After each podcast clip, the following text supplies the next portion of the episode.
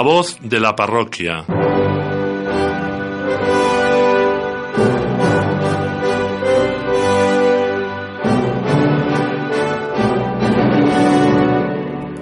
Ventana abierta a todos.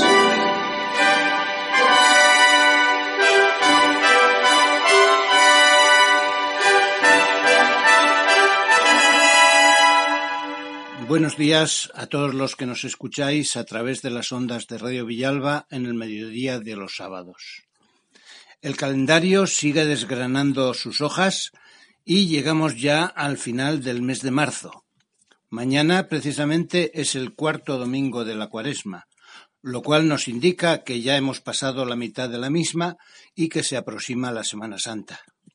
Por eso, hoy está en el programa don Apolinar, para hablarnos del sacramento de la reconciliación, de la penitencia, lo que conocemos comúnmente como la confesión. Dado que ayer hemos tenido una, en nuestra parroquia una, una celebración comunitaria a tal efecto. Pero eso será luego, después que hayamos repasado el santoral de la semana, eh, como tenemos por costumbre.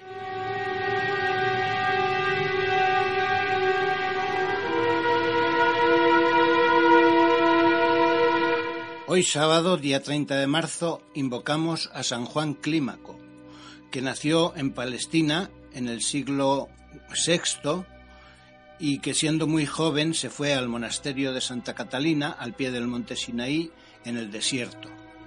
Allí vivía como eremita, entregado al ayuno, la oración y una vida en extremo austera y rigurosa, pero a la vez se dedicaba también al estudio intenso de los libros sagrados. Tardó varios años en ingresar en la comunidad del monasterio, pero pronto se convirtió en una autoridad en la interpretación bíblica y además era un apreciado guía espiritual. Escribió un libro titulado La escala o la escalera al cielo, en el cual desarrollaba en 30 capítulos los 30 escalones del camino a la santidad, este libro tuvo una importante difusión en el mundo cristiano a lo largo de toda la Edad Media. Durante diez años ejerció como abad del, monasterio, cargo que dejó cuando ya veía próxima su muerte para preparar mejor esta. Mañana día 31 recordamos a San Renato o Renovato de Mérida, también que vivió en el siglo VII Pertenecía a la nobleza visigótica hispana, pero eligió la vida religiosa, como monje y luego como abad en el monasterio de Cauliana. Alcanzó a ocupar la sede episcopal de Mérida, donde murió y allí descansan sus restos mortales en la iglesia de Santa Eulalia, junto con otros prelados emeritenses de la época. Se distinguió por su ilustración, por su magisterio y por su ejemplo de vida. El lunes día 1 de abril tenemos a San Hugo de Grenoble. Vivió en el siglo entre los siglos XI y XII y procedía de la nobleza. Fuese por esto o también por su prometedora valía personal, cuando, cuando solamente tenía 27 años, fue nombrado obispo de Grenoble y este, esta sede episcopal la ocupó por fuerza porque le tuvo incluso que obligar el mismo pontífice. Pero entonces, cuando se hace cargo de la sede, eh, se va a enfrentar a un estado de cosas lamentable y a base de su esfuerzo personal, de su profunda oración y de muchos años, fue poco a poco revirtiendo la situación hasta conseguir que todo funcionase mejor el clero, las costumbres, los hábitos del pueblo, la moralidad, etc. Fue él quien ofreció a San Bruno y su grupo de monjes el retiro de la Cartuja, a la cual él mismo se trasladaba a menudo eh, para encontrar la paz, el descanso, la luz y las fuerzas necesarias para seguir su difícil tarea como obispo ya octogenario, viene a morir en 1132. El día 2 tenemos a San Francisco de Paula, que vivió en el siglo XV. Procedía de la Calabria, eh, la región más al sur de Italia, y era hijo de campesinos. Eh, si bien ingresa como fraile franciscano en un convento, pronto se va a salir de él y se marcha a un lugar retirado para seguir más estrictamente la regla de San Francisco. Pronto se le van acercando otros que quieren imitarle en su estilo de vida y termina fundando una orden que la va a llamar Orden de los Mínimos. Cuando a petición del Papa acude a asistir espiritualmente al rey de Francia, eh, su orden también, eh, su comunidad, eh, también se va a implantar en el país galo. Entonces funda también otra orden para mujeres, para monjas, y otra para laicos, con el mismo nombre todas. viene a morir ya con 91 años en suelo francés. El día 3 tenemos a San Ricardo, un inglés del siglo XIII que era religioso y que llega a ser obispo de Chichester. Pero esto ocurría contra la voluntad del rey Enrique III. A partir de ese momento, eh, de su nombramiento, eh, toda su vida eh, va a estar hostigado por los continuos caprichos y las pullas que le pone el monarca. Todo lo va a soportar a base de paciencia, de una gran fortaleza espiritual y buscando siempre el bien de los fieles creyentes y del pueblo en general. Terminó siendo desterrado a Francia, donde viene a morir el año 1253. El jueves día 4 tenemos a San Benito el Negro, apodado así por, su, por el color de su piel. Era siciliano, mm, vivió en el siglo XVI y era hijo de esclavos africanos. De niño debe trabajar como pastor y ya cuando mm, es adulto, ya joven, es liberado por su amo eh, y entonces se va a unir a un grupo de eremitas franciscanos. Años después viene a ingresar en un convento franciscano cerca de Palermo y allí hará siempre funciones de servicio, dado que era analfabeto. Después mm, sería nombrado cocinero y siempre mm, con, con el mayor gusto por parte de la comunidad, pues era muy buen cocinero. Sobresalió por su buen carácter, su bondad y su devoción profunda los propios frailes de la comunidad le van a elegir prior y Fray Benito, contra lo esperado, va a poner orden y, desde luego, una práctica estricta de la regla franciscana. También tenía, tenía la capacidad de hacer curaciones y otros eh, hechos milagrosos. Finalmente deja el cargo de prior y vuelve a las cocinas y así eh, va a vivir hasta su muerte.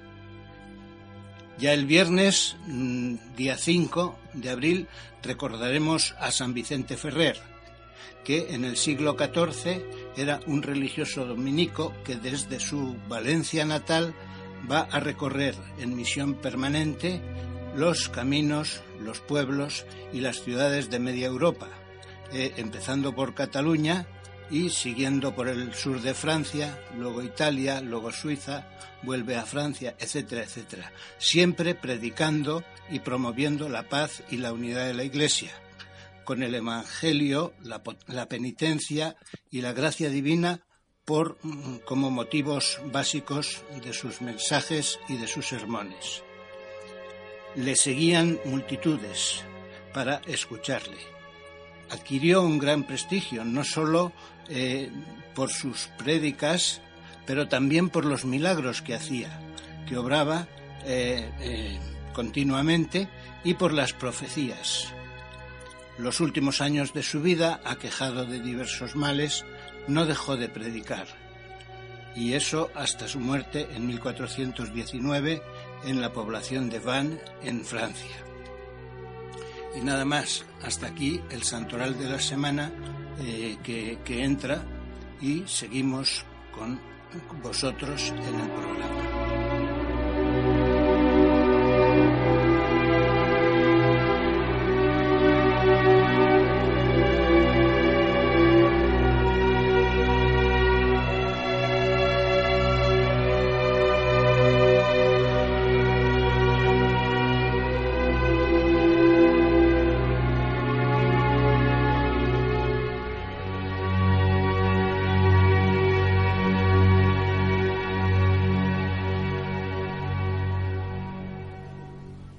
Pues como decíamos antes, hoy nos toca hablar del sacramento de la reconciliación. Eh, recordemos que estamos ya encarrilando el final de la Semana Santa y, eh, bueno, pues la Semana Santa y la, y la Cuaresma representan un momento de parada y de reconsideración y precisamente de reconciliación con Dios. Eh, de esto nos va a hablar para eso está con nosotros aquí hoy don Apolinar, que como todos conocéis es uno de los sacerdotes de la parroquia. Hola Apolinar, buenos días. Buenos días. Vamos a hablar del sacramento de la confesión, de la reconciliación con Dios. Eh, lo primero, podríamos comentar leyendo la, la parábola del Hijo Pródigo, del Padre Misericordioso que pronunció Cristo y que tenemos en el Evangelio de San Lucas en el capítulo 15. Mm, ¿Qué nos dices tú al respecto? Yo creo que no hay mejor manera de hablar del sacramento del perdón que leer, actualizar, recordar esta hermosa parábola de Jesús, puesto que es la mejor explicación que podemos dar de lo que es el sacramento de la penitencia. Dice así el Evangelio según San Lucas capítulo 15. Solían acercarse a Jesús todos los publicanos y los pecadores a escucharlo. Y los fariseos y los escribas murmuraban diciendo, Ese acoge a los pecadores y come con ellos. Jesús entonces les dijo esta parábola. Un hombre tenía dos hijos. El menor dijo a su padre, Padre, dame la parte que me toca de la fortuna. El padre le repartió los bienes. No muchos días después, el hijo menor, juntando todo lo suyo, se marchó a un país lejano y allí derrochó su fortuna viviendo perdidamente. Cuando lo había gastado todo, vino por aquella tierra un hambre terrible y empezó él a pasar necesidad. Fue entonces y se contrató con uno de los ciudadanos de aquel país, que lo mandó a sus campos a apacentar cerdos. Deseaba saciarse de las algarrobas que comían los cerdos, pero nadie le daba nada. Recapacitando, entonces se dijo, ¿cuántos jornaleros de mi padre tienen abundancia de pan, mientras yo aquí me muero de hambre? Me levantaré, me pondré en camino a donde está mi padre y le diré, Padre, he pecado contra el cielo y contra ti, ya no merezco llamarme hijo tuyo. Trátame como a uno de tus jornaleros. Se levantó y vino a donde estaba su padre. Cuando todavía estaba lejos, su padre lo vio y se le conmovieron las entrañas, y echando a correr, se le echó al cuello y lo cubrió de besos. Su hijo le dijo, Padre, he pecado contra el cielo y contra ti, ya no merezco llamarme hijo tuyo. Pero el padre dijo a sus criados, Sacad enseguida la mejor túnica y vestídsela. Ponedle un anillo en la mano, sandales en los pies. Traed el terero cebado y sacrificadlo. Comamos y celebremos un banquete, porque este hijo mío estaba muerto y ha revivido. Estaba perdido y lo hemos encontrado. Y empezaron a celebrar el banquete. Su hijo mayor estaba en el campo. Cuando al volver se acercaba a la casa, oyó la música y la danza y llamándolo de los criados le preguntó qué era aquello. Este le contestó, ha vuelto tu hermano, y tu padre ha sacrificado el tenero cebado porque lo ha recobrado con salud. El hijo mayor se indignó, no quería entrar, pero su padre salió e intentaba persuadirlo. Entonces él respondió a su padre, Mira, En tantos años como te sirvo, sin desobedecer nunca una orden tuya, a mí nunca me has dado un cabrito para tener un banquete con mis amigos. En cambio, cuando ha venido ese hijo tuyo que se ha comido tus bienes con malas mujeres, le matas el tenero cebado. El padre le dijo, Hijo, tú estás siempre conmigo, todo lo mío es tuyo. Pero era preciso celebrar un banquete y alegrarse, porque este hermano tuyo estaba muerto y ha revivido, estaba perdido y lo hemos encontrado. Yo creo que no hay una descripción mejor para animarnos a acercarnos a la confesión que esta parábola de Jesús, donde vemos qué suerte tenemos de tener un Padre tan maravilloso, tan misericordioso, tan dispuesto a comprendernos, a bendecirnos y a perdonarnos. Por muchos y grandes que sean nuestros pecados, mucho más grande es su amor perdonador y misericordioso. Por tanto, jamás debemos desconfiar de, del buen Dios, que siempre nos está esperando. Si nos portamos bien, nos quiere porque nos portamos bien. Y si nos portamos muy mal, nos sigue queriendo porque está siempre esperando nuestra vuelta, nuestra recapacitación y nos manda siempre continuos avisos para que nos demos cuenta. Muy bien, hemos visto, hemos oído cómo presentó Jesús en forma de parábola, una parábola muy bonita, muy emocionante, esta mm, acción de perdón de Dios, de reconciliación con Dios. Pero en términos ya más actuales, ¿cómo explica nuestro actual Papa Francisco el sacramento de la confesión?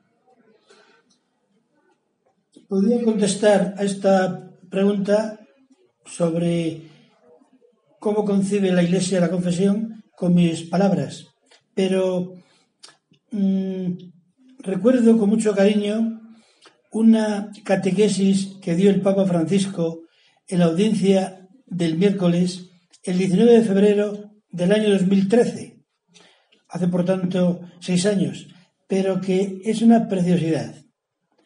Decía aquel día el Papa, en la celebración del sacramento de la reconciliación, el sacerdote no representa solamente a Dios, sino a toda la comunidad, que se reconoce en la fragilidad de cada uno de sus miembros, que escucha conmovida su arrepentimiento, que se reconcilia con él, que lo alienta y lo acompaña en el camino de conversión y de maduración humana y cristiana. Alguno puede decir, yo me confieso solamente con Dios. Sí, tú puedes decir a Dios, perdóname y decirle tus pecados. Pero nuestros pecados son también contra nuestros hermanos, contra la Iglesia, y por ello es necesario pedir perdón a la Iglesia y a los hermanos en la persona del sacerdote. Pero Padre, me da vergüenza. También la vergüenza es buena. Es saludable tener un poco de vergüenza.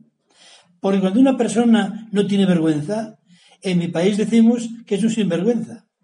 La vergüenza también nos hace bien, nos hace más humildes, y el sacerdote recibe con amor y con ternura esta confesión y en nombre de Dios perdona. También, desde el punto de vista humano, para desahogarse, es bueno hablar con el hermano y decir al sacerdote esas cosas que pesan tanto en mi corazón. Uno siente que se desahoga ante Dios, con la iglesia, con el hermano. Por eso, no tengan miedo de la confesión. Uno cuando está en la fila para confesarse, siente todas estas cosas, también la vergüenza, pero luego cuando termina, cuando termina la confesión, sale libre, grande, bello, perdonado, limpio, feliz. Y esto es lo hermoso de la confesión. Quisiera preguntarle, pero no responde en voz alta, ¿eh? Responde en su corazón. ¿Cuándo fue la última vez que se confesó? ¿Dos días? ¿Dos semanas? dos años, veinte años, cuarenta años, cada uno haga la cuenta y cada uno se diga a sí mismo, ¿cuándo ha sido la última vez que yo me he confesado? Y si ha pasado mucho tiempo, no pierda ni un día más. Vaya hacia adelante, que el sacerdote será bueno. Está Jesús allí, ¿eh? Y Jesús es mucho más bueno que los curas. Y Jesús te recibe. Te recibe con tanto amor. Sea valiente y adelante con la confesión. El Papa, por tanto, en estas magníficas palabras y un lenguaje tan asequible, nos invita a todos los cristianos y nos anima a todos los cristianos en esta cuaresma y siempre a que no tengamos miedo en acercarnos al sacramento de la confesión, porque allí nos está esperando nuestro Padre Dios, buen Padre, para abrazarnos y bendecirnos. Muy bien, y según el Papa Francisco otra vez, ahora por parte de los sacerdotes, ¿qué aspectos son los que debe cuidar y cumplir un sacerdote para ser un buen confesor? Esta pregunta es muy importante, porque a veces puede ocurrir que algunos, algunos cristianos, cuando se han acercado a confesarse, han encontrado a un sacerdote pues muy frío, muy apurado, muy que en definitiva no han tenido una experiencia muy agradable de la confesión.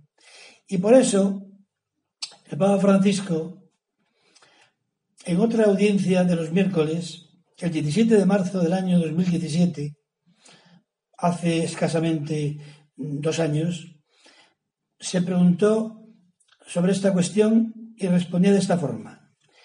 ¿Qué aspectos debe reunir, debe tener en cuenta un sacerdote para que al sentarse en el confesionario a recibir a la gente que viene a confesarse, se puede decir de él que es un buen confesor? Y el Papa Francisco destacaba tres aspectos.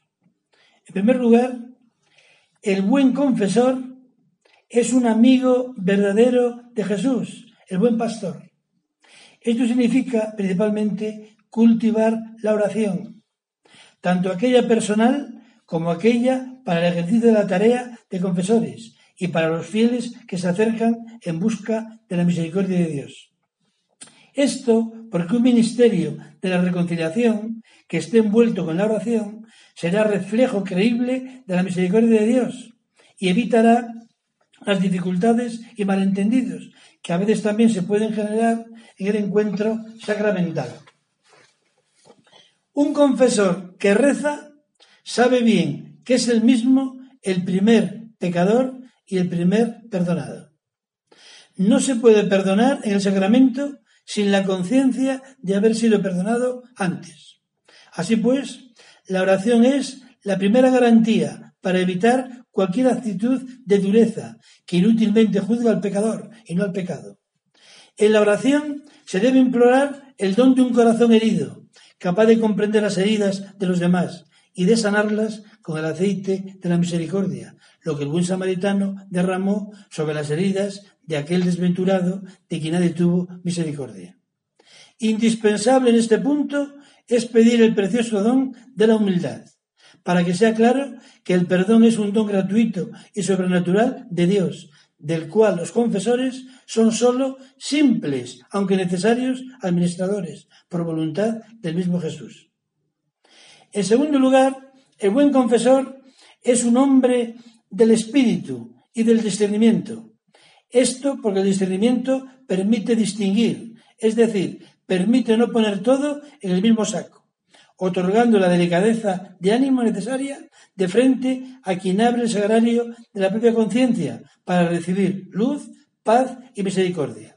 Y es hombre del espíritu, porque no hace su propia voluntad, ni enseña una doctrina propia, sino que está llamado a hacer siempre la voluntad de Dios, en comunión plena con la Iglesia, de la cual es siervo. El discernimiento es también necesario, porque aquellos que se acercan al confesionario pueden venir de muchas situaciones diferentes. También pueden tener trastornos espirituales, cuya naturaleza debe ser sometida a un cuidadoso, discernimiento. Y por último, el confesionario es un verdadero y propio lugar de evangelización, porque no hay evangelización más auténtica que el encuentro con el Dios de la misericordia. Confesar es prioridad pastoral. Por favor, que no haya esos carteles. Se confiesa solo los lunes y miércoles, a partir de tal hora a tal hora. Se confiesa cada vez que te lo piden. Y si te quedas ahí rezando, estás con el confesionario abierto, que es el corazón de Dios abierto. Muy bonito. De hecho, yo también puedo decir que mm, revisando cada semana la vida de los santos, eh, te encuentras con que a lo largo de la historia ha habido algunos muy significados, bueno, y me figuro que también no tan santos, que no, que no han alcanzado la canonización, pero grandes confesores. Y esos grandes confesores lo que sí que ocurría es que tenían el confesionario lleno, con unas colas que les llevaba horas y horas cada día para mm, realizar su ministerio. Es decir, que atraían mediante la confesión a los fieles. Y yo recuerdo ahora dos grandes confesores, el santo cura de Ars y San Francisco de Sales. Y los dos eran muy exigentes consigo mismo. Procuraban mm, intentar alcanzar la máxima perfección, la máxima altura espiritual. Sin embargo, cuando se sentaban en el confesionario, para los demás eran infinitamente misericordiosos, cariñosos, comprensivos, perdonadores, y mostrando el rostro de Dios. Y motivadores. Motivadores. Sí. Bueno, pues ya yendo, terminando un poco, eh, ¿qué planes tiene la, la parroquia para que haya facilidades de que los fieles puedan recibir en esta cuaresma, de cara a la Semana Santa, el sacramento de la confesión? Recibir el sacramento de la confesión es uno de los mejores medios, de las mejores maneras para prepararnos en la cuaresma a estar bien preparados para celebrar la gran fiesta cristiana de la Pascua de Resurrección. la Santa Madre Iglesia, en el segundo de sus mandamientos, precisamente alude a esta cuestión dice la Madre Iglesia, confesarse al menos una vez al año, en peligro de muerte o si queremos comulgar y no nos sentimos preparados. Y cuando dice confesarse al menos una vez al año, la Iglesia considera que una fecha adecuada, muy adecuada para dar este paso es en Cuaresma, Semana Santa, para prepararnos para la Pascua de Resurrección. También otra fecha importante es la Pascua de Navidad, prepararnos para celebrar en cristiano la Navidad. Y en, esta, en este estilo de cosas, pues la parroquia, por ejemplo, el viernes 29 de marzo. Sí, tal como ayer. Como ayer, tuvimos la viernes tercera semana de Cuaresma, tuvimos la celebración comunitaria del sacramento de la penitencia. La iglesia estaba llena de fieles y estuvimos varios sacerdotes recibiendo la confesión de los fieles. Se hace esta celebración comunitaria que consiste en estar un rato todos juntos leyendo la palabra de Dios, pidiendo perdón al Señor en comunidad, en conjunto, elevando plegarias al Señor, y luego se va acercando cada penitente ante el sacerdote respectivo para, en un acto muy breve, confesar sus pecados y recibir la solución individual. Y se espera al final todos para dar gracias a Dios y alabar al Señor por el perdón que hemos recibido en comunidad. Luego también tenemos el miércoles 17 de abril, miércoles santo, confesiones individuales, desde las 5 de la tarde hasta las 9 de la noche. Y si hiciera falta más, pues más también, más, más tiempo. Y luego también, como pasa durante todo el año, siempre que se solicite, antes de misa, después de misa, siempre hay que dar más y más facilidades. Muy bien, pues mm, ya lo sabéis, amigos. Nos esperan los sacerdotes en la iglesia para confesar, precisamente de cara a la Semana Santa y a la Pascua. Muchas gracias, Apolinar, y hasta otra ocasión. Muy bien. Ya para terminar el programa, mm, vamos con los avisos de la actividad, las actividades de la parroquia durante la semana. Y así tenemos que el martes próximo, día 2 de abril, a las seis y media de la tarde, continuará el curso sobre la doctrina social de la Iglesia. Luego, el jueves día 4 a las 8 de la tarde, después de la adoración eucarística, nos uniremos en oración con el Rosario de la Paz, es decir, de la Madre de Fátima para el mundo, conmemorando así el primer centenario de la muerte de San Francisco Marto, que fue el pastorcillo vidente de Fátima, uno de los tres. Al final se hará la consagración al Inmaculado Corazón de María. El viernes día 5 a las 6 de la tarde tendremos el Via Crucis, igual que todos los viernes de Cuaresma. Y ya el sábado día 6, en la misa de las 8 de la tarde, eh, tendrá lugar la sabatina de la Hermandad de Nuestra Señora del Rocío. Y nada más, con esto nos despedimos hasta el próximo sábado, Dios mediante. A todos una feliz semana.